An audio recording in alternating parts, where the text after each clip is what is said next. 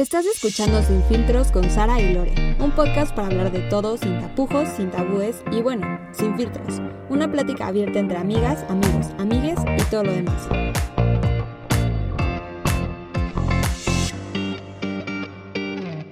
Hola, yo soy Sara Hola, yo soy Lore. y esto es Sin Filtros. Nos encanta, o sea, que ya es como el highlight de mi día gritar. Neta, sí, ese, ese uh, uh, uh, es como ya, ya intrínseco, parte de, de la introducción siempre. Pero bueno, ya vamos a darle de lleno al tema, ¿no? Ya, ya lo vieron seguramente en el título, espero. Vamos Algún día le hablar- vamos a poner un título así totalmente diferente. A ver Imagínate. quién se asombra. Hay que hacerlo. Sí, sí lo vamos a hacer. Este, bueno, como ya vieron, si no es que los timamos en el título, vamos a hablar de la cultura de drag. ¡Woo! No, ya, en serio. Este, este es un tema, la verdad, muy padre. Bueno, a mí me gusta mucho. A ti también, ¿no, Lore? Me encanta, sí. Creo que ha shapeado, le ha dado forma a mi vida de una forma subconsciente, pero muy presente, y eso me gusta mucho.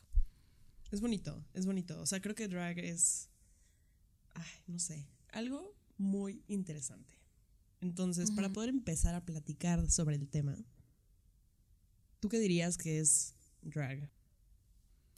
Yo qué diría que es drag. Esto no es una definición como de diccionario ni nada por el estilo, pero yo diría como vivir tu verdad. O sea, obviamente es mucho más específico para una comunidad. No quiero que cualquiera diga como, ay, sí, yo hago drag, ya sabes.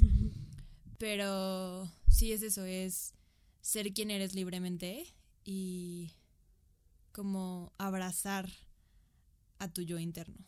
Eso es lo que para mí es drag. Bueno, para los que no nos están escuchando, o sea, para lo- los que nos están escuchando y no saben lo que es drag, sí la definición de Lore es bastante accurate, pero tenemos que especificar que drag es de cierta forma entrar a un personaje y es, es un arte, definitivamente es un arte y es mucho más que vestirte de cierta forma o cambiar, o, o sea, o ponerte un vestuario, es literal entrar a un personaje completamente diferente que generalmente es creado por la misma persona. Entonces es como un tipo alter ego.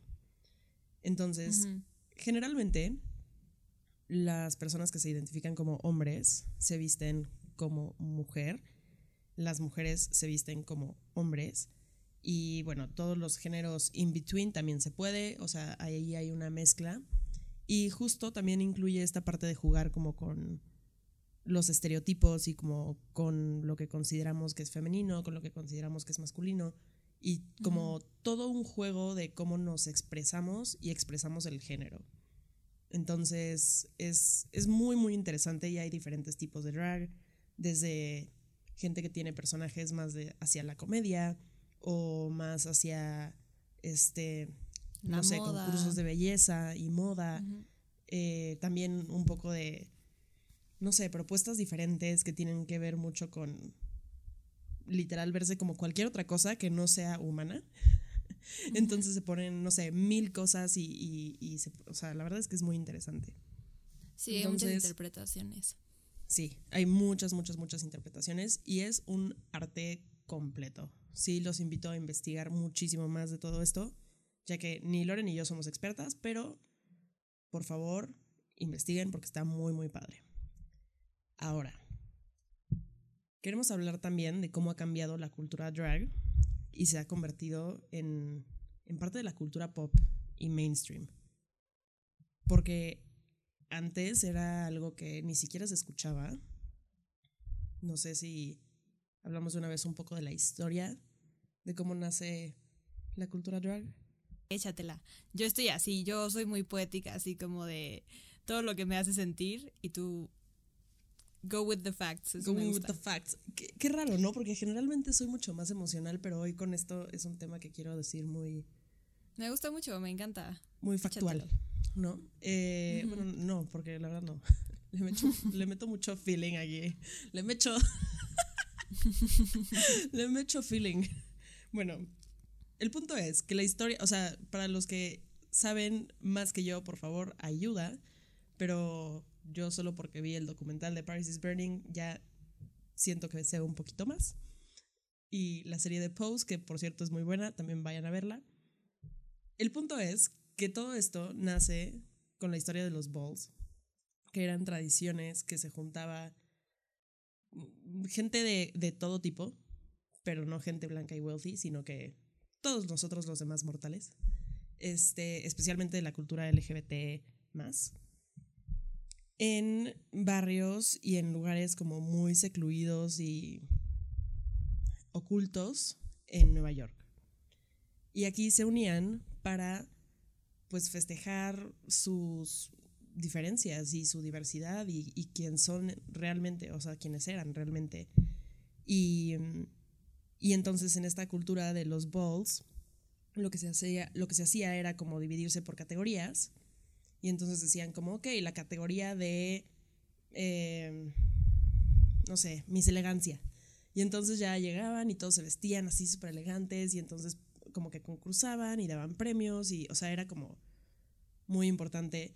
Se dividían como en familias y se ponían como este apellidos que los distinguieran como familia o sea, era, era muy crear tu propio círculo, tu familia, tu cultura. sí, una nueva cultura, literal. Tal cual. o sea, era. Nació una nueva cultura. Tal cual. Un nuevo mundo. Este, todas estas personas, obviamente, en el resto del mundo, las veían pésimo, las trataban mal, eran discriminados, perseguidos, pésimo, todo, todo mal. Eh, pero bueno, entonces ver esto que fue en 1990 y probablemente antes. Y luego, fast forward a 2021, y vemos que la cultura drag que nació en estos lugares ahora es parte de, pues, el mundo, o sea, la cultura pop mainstream normal. Y lo vemos en escenarios, lo vemos en la tele, lo vemos en plataformas de streaming impresionantes como Netflix y ya tienen un alcance a todo tipo de audiencias. Entonces está, está impresionante cómo ha cambiado todo esto. Pero, pero bueno, hablando de que somos como parte de esta cultura LGBT más, ¿cómo, cómo llegó a nuestras vidas drag? Lore, ¿cómo llegó? Em, pues creo que incluso en mí tuvo todo este... O sea, la historia del drag tuvo todo este impacto de literal empezar como algo que yo veía como algo malo, ya sabes, como qué miedo esa gente que hace por ignorancia, literal. Y luego como el empezar a entenderlo. Y creo que eso es fundamental. Fundamental.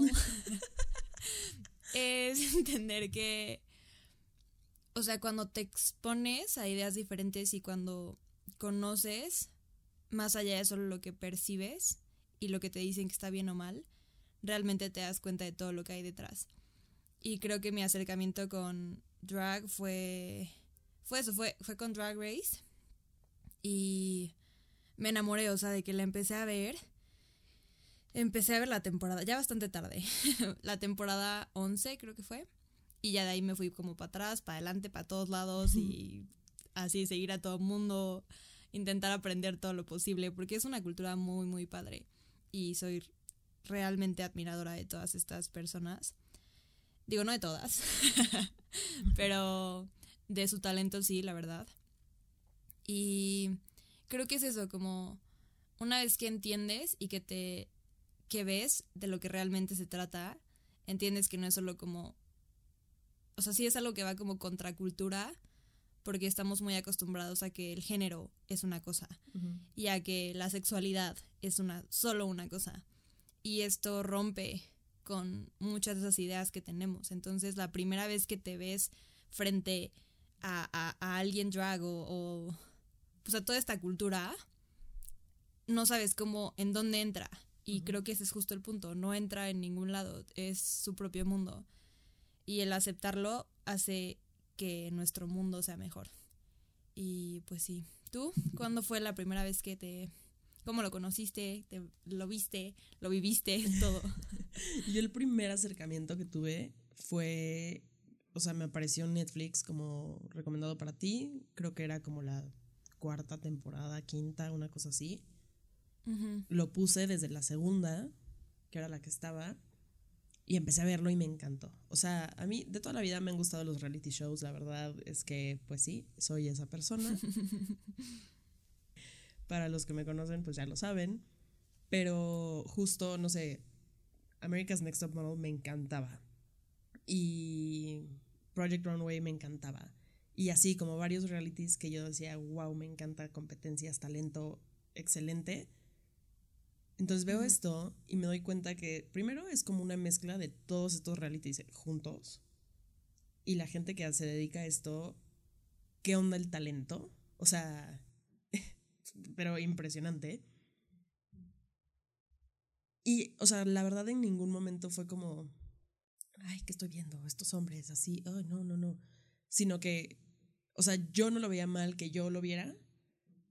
Sin embargo, lo veía en mi compu a escondidas. o sea, decía como, no, pues es que alguien más me va a ver viendo esto y va a ser así de, no, pues, ¿qué le pasa a esta? Pero yo no lo veía mal que yo lo viera, era como, no, 100% normal, o sea, pero es que van a pensar raro si, lo, si me ven viendo esto.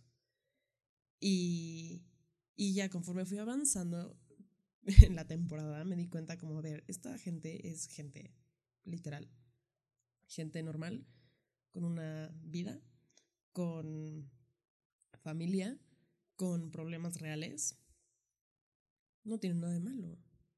O sea, este es su arte. Entonces yo como que me empezó a valer. y cuando tipo mis papás me habían visto como verlo, era como, ¿qué ves? Y yo así, y ya como que después me, me valió y ya como que hablaba de eso y como que X. Pasó el tiempo, igual a un amigo también le empezó a gustar muchísimo y lo comentábamos todo el tiempo. Este, luego más gente lo veía y luego ponían canciones y yo así, oh my god, es la de no sé qué. Y así. Total que hasta terminé yendo al show, o sea, mis papás obviamente me dejaron, me dieron dinero para ir a verlos. Y estuvo increíble, o sea, sí fue, pero sí fue un medio como, pues como todo, un proceso en el que poco a poco como que fui aceptando que no era algo que solo yo podía ver como normal, sino que en realidad es normal. Y es muy como, pues sí, velo. O sea, la cosa es entenderlo. Porque sí es difícil entenderlo. Y es todavía más difícil que alguien logre apreciarlo. O sea, pero si te tomas 10 minutos para ver un episodio, un cachito de un episodio, evidentemente, entiendes mucho más. Y luego, pues obviamente ya descubrí de que el drag mexicano y luego el drag en Chile y en otros países y fue como, wow, o sea, aparte cambia muchísimo en cada país. 100%. Y cambia muchísimo la expresión y el tipo de, de arte, o sea, incluso entre estados, en Estados Unidos, cambia muchísimo. Imagínate en México, que es una cosa completamente distinta, o sea, no sé, es algo, es algo muy interesante, muy muy amplio y definitivamente cambió mi vida. O sea, sí fue como, no sé, desde cómo me expresaba, cómo veía mi femininidad. sí, así se dice. Feminidad. Femininidad.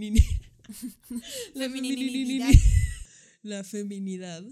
Este, pero sí, o sea, como hasta mi expresión, porque obviamente hay un punto en el que apenas estás como saliendo del closet y estás como viendo qué onda y cómo te expresas y cómo expresas tu género y cómo expresas tu sexualidad y así.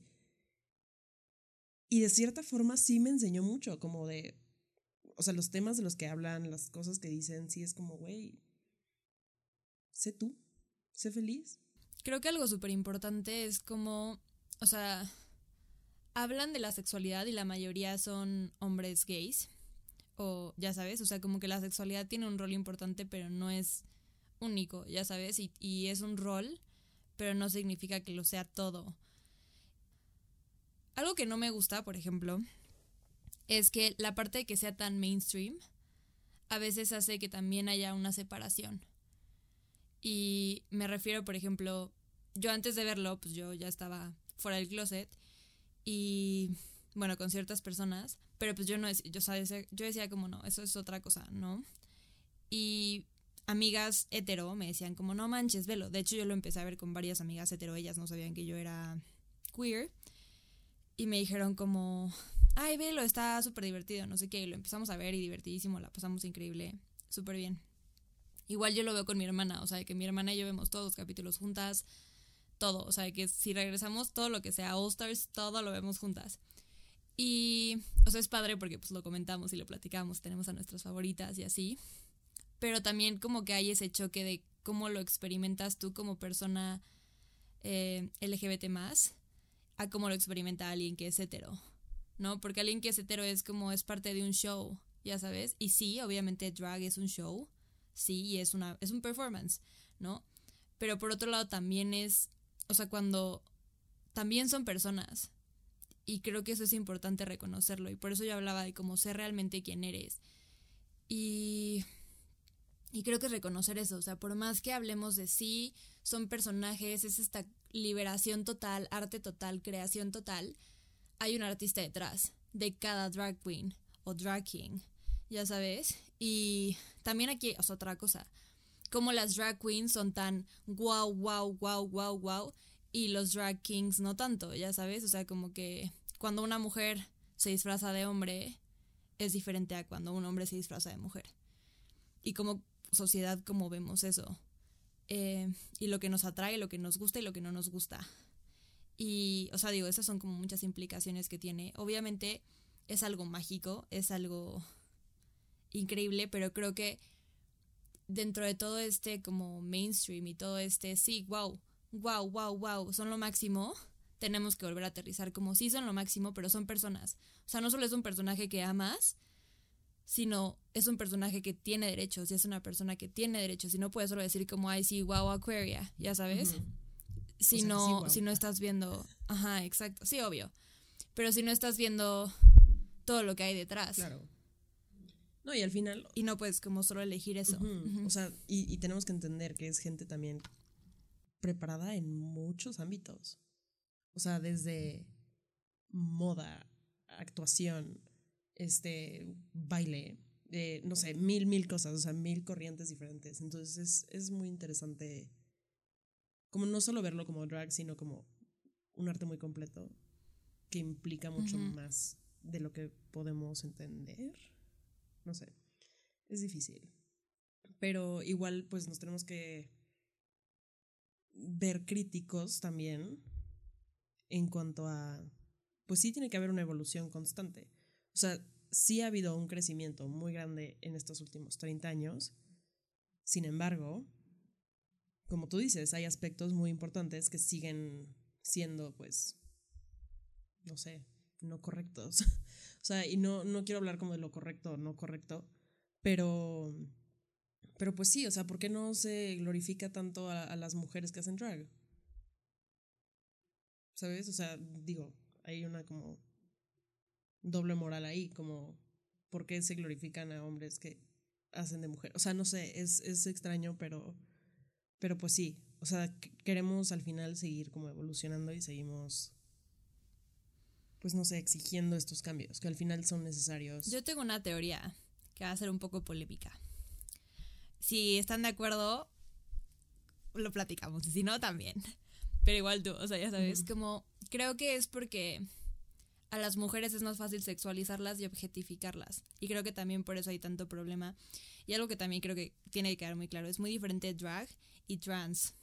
Así o sea, son cosas que pueden juntarse, pero no son Mutually exclusive. es todo un diagrama de Venn.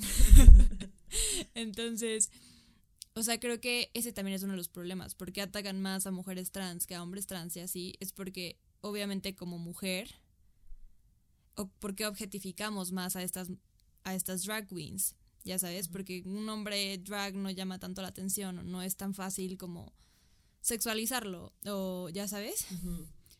Y, y queramos o no, también se sexualiza a las drag queens. Obvio. Y también se las objetifica. Entonces creo que es importante como entender que dentro de este, esta ruptura de género que es increíble y que es como jugar con tantos conceptos, también existe todavía esas normas de género que la sociedad adapta como de, ah, bueno, es que estás haciéndote pasar por mujer, entre comillas, obviamente no es eso, pero ya sabes, es como a estas, quieres ser mujer, entonces estas son las reglas que te tocan, ya sabes, entonces creo que ahí es como muy importante también identificar eso, también cuestionarnos y digo, disfrutarlo, porque al final es, es algo que se disfruta, es una cultura que se vive, que se que es increíble verla y, formar parte, pues yo creo que también es increíble. Pero pero creo que sí tenemos que verla mucho más allá de solo como es un show que nos ponen al resto del mundo. No, es esta cultura y es este y tiene toda esta base que va desde te matan, ya sabes, y va desde millones de problemas y temáticas que van mucho más allá de un reality show, que es muy divertido, que sí es padrísimo, pero va mucho más allá. Y es que ese es justo uno como de los contras, por así decirlo, de que sea tan mainstream que no se conoce realmente el como background de todo esto. Y entonces volvemos a lo mismo. Yo estoy completamente de acuerdo con tu teoría. O sea, al final se va a objetificar a las mujeres por cómo se ven, por cómo se visten, por, o sea, es, es la sociedad. Entonces el caso de que se vuelve mainstream solo alimenta ese como sistema muy roto en el que estamos pero justamente la importancia de todos los temas que se tratan específicamente en Drag Race es como seguir rompiendo con este esquema y con todas estas ideas. Pero pues sí, desgraciadamente seguirá siendo una batalla uphill porque, pues sí, es todo, es todo un sistema. Ok, bueno, en todo esto yo te quiero preguntar que o sea, ¿qué impacto ha tenido en tu vida? O si consideras que ha cambiado tu vida, o cómo la ha cambiado el, el ver Drag Race, el ir a performances, el entender más de esta cultura. Mm, pues yo creo que primero me hace, o sea, me hace sentir mucho más parte de la comunidad, por así decirlo. Como, o sea, el hecho de no ver como solo mi lado de la comunidad, no sé si tiene sentido pero como que me abre el panorama a todas las personas que conforman esta comunidad, específicamente este nicho. Conocer la historia de los Balls creo que era súper, súper importante para pues mi proceso personal y puede ser que para muchas otras personas no tenga nada que ver, pero para mí sí era como, ok, o sea, sí hay muchas cosas que implican pues ser queer en, en, esta, en este mundo, en esta vida, este, en la actualidad también me habla de pues lo afortunada que soy y, todo lo, lo, que tengo que aprovechar y, y, también como tengo que seguir luchando de cierta forma para personas que no tienen tanta suerte como la mía. Este también pues la parte de mi expresión de género y de mi expresión en general y como de aceptarme y de vivir mi realidad también fue muy importante en el proceso de ver a gente viviendo su realidad. O sea, creo que al final ver a alguien más como preach y dar el ejemplo ya es una cosa completamente distinta. Y, y hemos hablado de cómo diferentes medios nos han ayudado en esto, pero definitivamente creo que Drag Race fue, fue una gran parte de como terminar de entenderme y, y al final pues nunca te, te, terminas de entender y te terminas de conocer. Pero sí creo que jugó un gran rol, específicamente en la parte en, en la, de cómo me vestía y cómo me expresaba. Porque sí hubo un momento breve, pero hubo un momento en el que estaba como medio, no, pero entonces si soy así significa que me tengo que vestir así o tengo que comportarme así. Y no, no, puedo seguir siendo una nena super nena en algunos aspectos y en otros no, y está bien. Y, y soy un ser muy completo y variante y está bien. Y eso es lo que me hace a mí Sara. ¿Sabes? O sea, es, es, no sé, para mí eso impactó drag. Y aparte me encanta, es un show y es, y es mucho más que eso y es un arte y ver a las personas detrás de esto. O sea, no sé, es, es, es un todo. A mí me encanta, es un, es un mundo completo. Pero, pero bueno, ¿a ti cómo, cómo te afectó? Creo que, o sea, más recientemente, o sea, me he dado cuenta de que yo, o sea, en la manera de performance, he hecho drag en mi vida, o sea, de que yo iba en escuela de puras niñas y en las obras, pues había que disfrazarse de hombre y a mí me encantaba disfrazarme de hombre, o sea, era como, qué interesante, qué divertido, ya sabes, como meterte en ese otro papel y, no sé, a mí era algo que me llamaba mucho y que me encantaba, o sea, lo disfrutaba mucho. Y como que nunca lo, o sea, y era muy normalizado, ¿sabes? O sea, era como, somos puras niñas, pues tiene, alguien tiene que actuar a los hombres, las niñas. Y como que nunca lo asocié con drag, ya sabes, y nunca dije como, ah, esto es drag. Y creo que nadie, o sea, de que mi escuela es católica, ya sabes. Entonces nada más es como una forma y es un performance. Y cuando empecé a ver drag, o sea, nunca lo, o sea, creo que hasta recientemente lo, lo asocié pero esto esta parte de sí es esta parte de un performance que es increíble y es como estoy jugando un papel que no soy yo, pero sí soy yo, ya sabes. Pero por otro lado es como justo eso, hay, hay todo un detrás y hay todo un un por qué hacerlo y un y en la parte de, de mi experiencia como, como persona LGBT o persona bisexual siento que ha sido, o sea, me ha abierto mucho los ojos y me ha enseñado como a que está bien ser quien soy. Y como que yo neta toda la vida me he ubicado como súper outcast y súper rara y súper como nunca encuentro dónde encajo en como la sociedad, ya sabes. Y como el ver Drag Race fue como, es que eso se trata, ¿sabes? No se trata de que encajes, se trata de apreciar que no encajas y vivir tu verdad. Y no tiene que ser porque si dices como, o sea, no sé, eres muy marimacha o eres muy niña, ya sabes, y es como puedo ser lo que yo quiera hacer y puedo vivirlo como yo quiera vivirlo y puedo expresarlo como yo quiera expresarlo.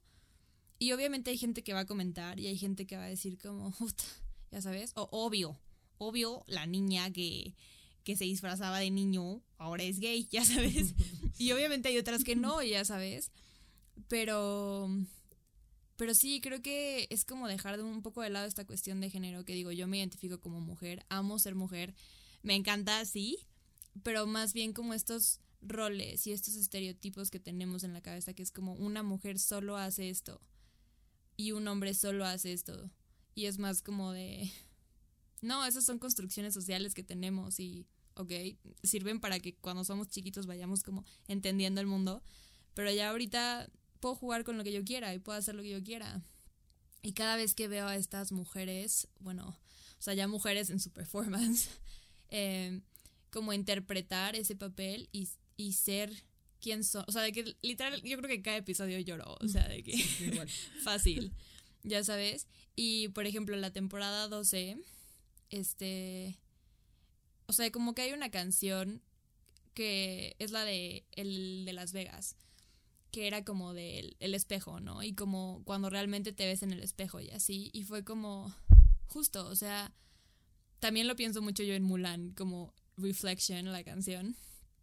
Y es como es que toda la vida creces con una idea de cómo tienes que ser, cómo tienes que verte, cómo tienes que crecer y ser. Y no, no necesariamente es así. Y no significa que, que tengas que ser lesbiana o gay bisexual, ya sabes. Simplemente es como, y, y si sí, a huevo, ya sabes. Eh, pero si no, no pasa nada, o sea, no pasa nada porque nos cuestionemos y porque rompamos con estas barreras que en las que nos encerramos a veces por miedo a ser diferentes y por miedo a no ser parte de ese mundo en el que creemos que todo funciona de cierta manera. Aparte, creo que vale mucho la pena mencionar algo que como que no mencionamos al principio, pero también no es exclusivo, o sea, tipo yo puedo hacer drag de mujer, que aparte yo creo que me encantaría, o sea, sería tal cual vestirme como una divasa y es, o sea, algo que vemos mucho igual en la cultura mainstream, pero no lo vemos como drag. Porque, por ejemplo, Madonna hace drag, Cher hace drag, Jennifer López hace drag, Beyoncé hace drag, ¿sabes? Y, y son sus personajes. Y todas estas estrellas vivas del pop, exacto, hacen drag, pero no lo vemos como tal porque no lo distinguimos como tal. Y eso también está, pues no sé si peligroso, porque siempre lo asociamos a, a estos hombres que se visten de mujeres. Y no, o sea, realmente drag es mucho más que eso. Entonces también, tipo, yo siempre te digo, he soñado, en, me voy a poner una peluca así gigantesca de pelazo de Beyoncé y un vestidazo y unos tacones de 20 metros, no, 20 centímetros. Este, pero sí, o sea, al final es algo bastante normalizado. Exacto. Lady Gaga es como Hannah Montana, la verdad. Pues, eh, pues, chances sí, o sea... De cierta manera sí. Sí, de cierta manera sí. Porque al final es un personaje muy completo y, o sea, muchas cosas. Obviamente habrá quienes lo consideren drag y hay quienes no, pero... Obvio. Pero sí, 100%, o sea, al final es como... Pues como hacer más grande esa expresión de género, como literal dramatizarla y, y, volverla como de hecho, yo más Ajá, perdón, acaba tu pensamiento. No sé qué iba a decir. o sea, que es como dramatizarla y volverla mucho más grande. Sí, supongo que sí, literal es eso, o sea, es volverla más grande. De hecho, o sea, yo justo después de ver la Season 12, que ya estaba en cuarentena y así, dije como, ay, ¿por qué no me hago un, un maquillaje drag, ya sabes? Y de que así vi tutorials y todos, o sea, los tutoriales que suben en YouTube, yo feliz de la vida, así viendo a, viendo a Trinity Talk. Obviamente, o sea, obviamente no me iba a salir mi maquillaje como Trinity, ni como Valentina. Valentina se tarda como 10 horas maquillándose. ¿Qué con Valentina, por cierto? Pero me encanta, o sea, porque es esta parte como de, así como me encanta esta parte de vestirme, o sea, más como hombre, ya sabes, como más sporty de cierta forma. También me encanta esta parte de exagerar y maquillarme, ya sabes, y no es exclusivo, o sea, no significa que, ah, ok, porque me encanta maquillarme así cañón, wow, y ponerme un vestido. Y ya sabes, y estar en mi casa maquillada de drag, que hasta había más y fue como, hoy te arreglaste, ya sabes. Y es como, pues sí, o sea, como que es parte de quién soy y es, es justo como solo una expresión. Y, y creo que eso es lo más importante, como el ser libres de expresar quiénes somos. Y creo que es lo que más le he aprendido a, a Drag Race, es eso, como, da igual si eres rara, ya sabes, si hablas diferente o si te ves diferente o no encajas exactamente. Puede ser chistosa, puede ser de moda, puede ser lo que tú quieras. Y, y es eso, o sea, como el dejar de tener miedo de ser quien eres y abrazar a quien eres para, para enseñársela al mundo, porque el mundo necesita eso. Y necesita más personas que sean auténticamente quienes son, sin miedos, sin miedo a ser juzgadas, sin miedo a ser rechazada porque prefiero ser, o sea, sabes, como prefiero tener estos espacios seguros a nunca poder vivir tu verdad. Y creo que eso es lo más importante. Coincido. Y bueno, pues los invitamos a que conozcan más sobre drag, en especial vean, vean también los documentales, o sea, creo que es muy importante no solo quedarnos con la parte del show, sino también entender un poco sobre el origen y, más sobre las personas detrás de esto. Eh, y bueno, ojalá les guste, ojalá les sirva.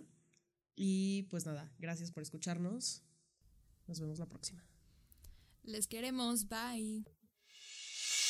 Acabas de escuchar Sin Filtros con Sara y Lore.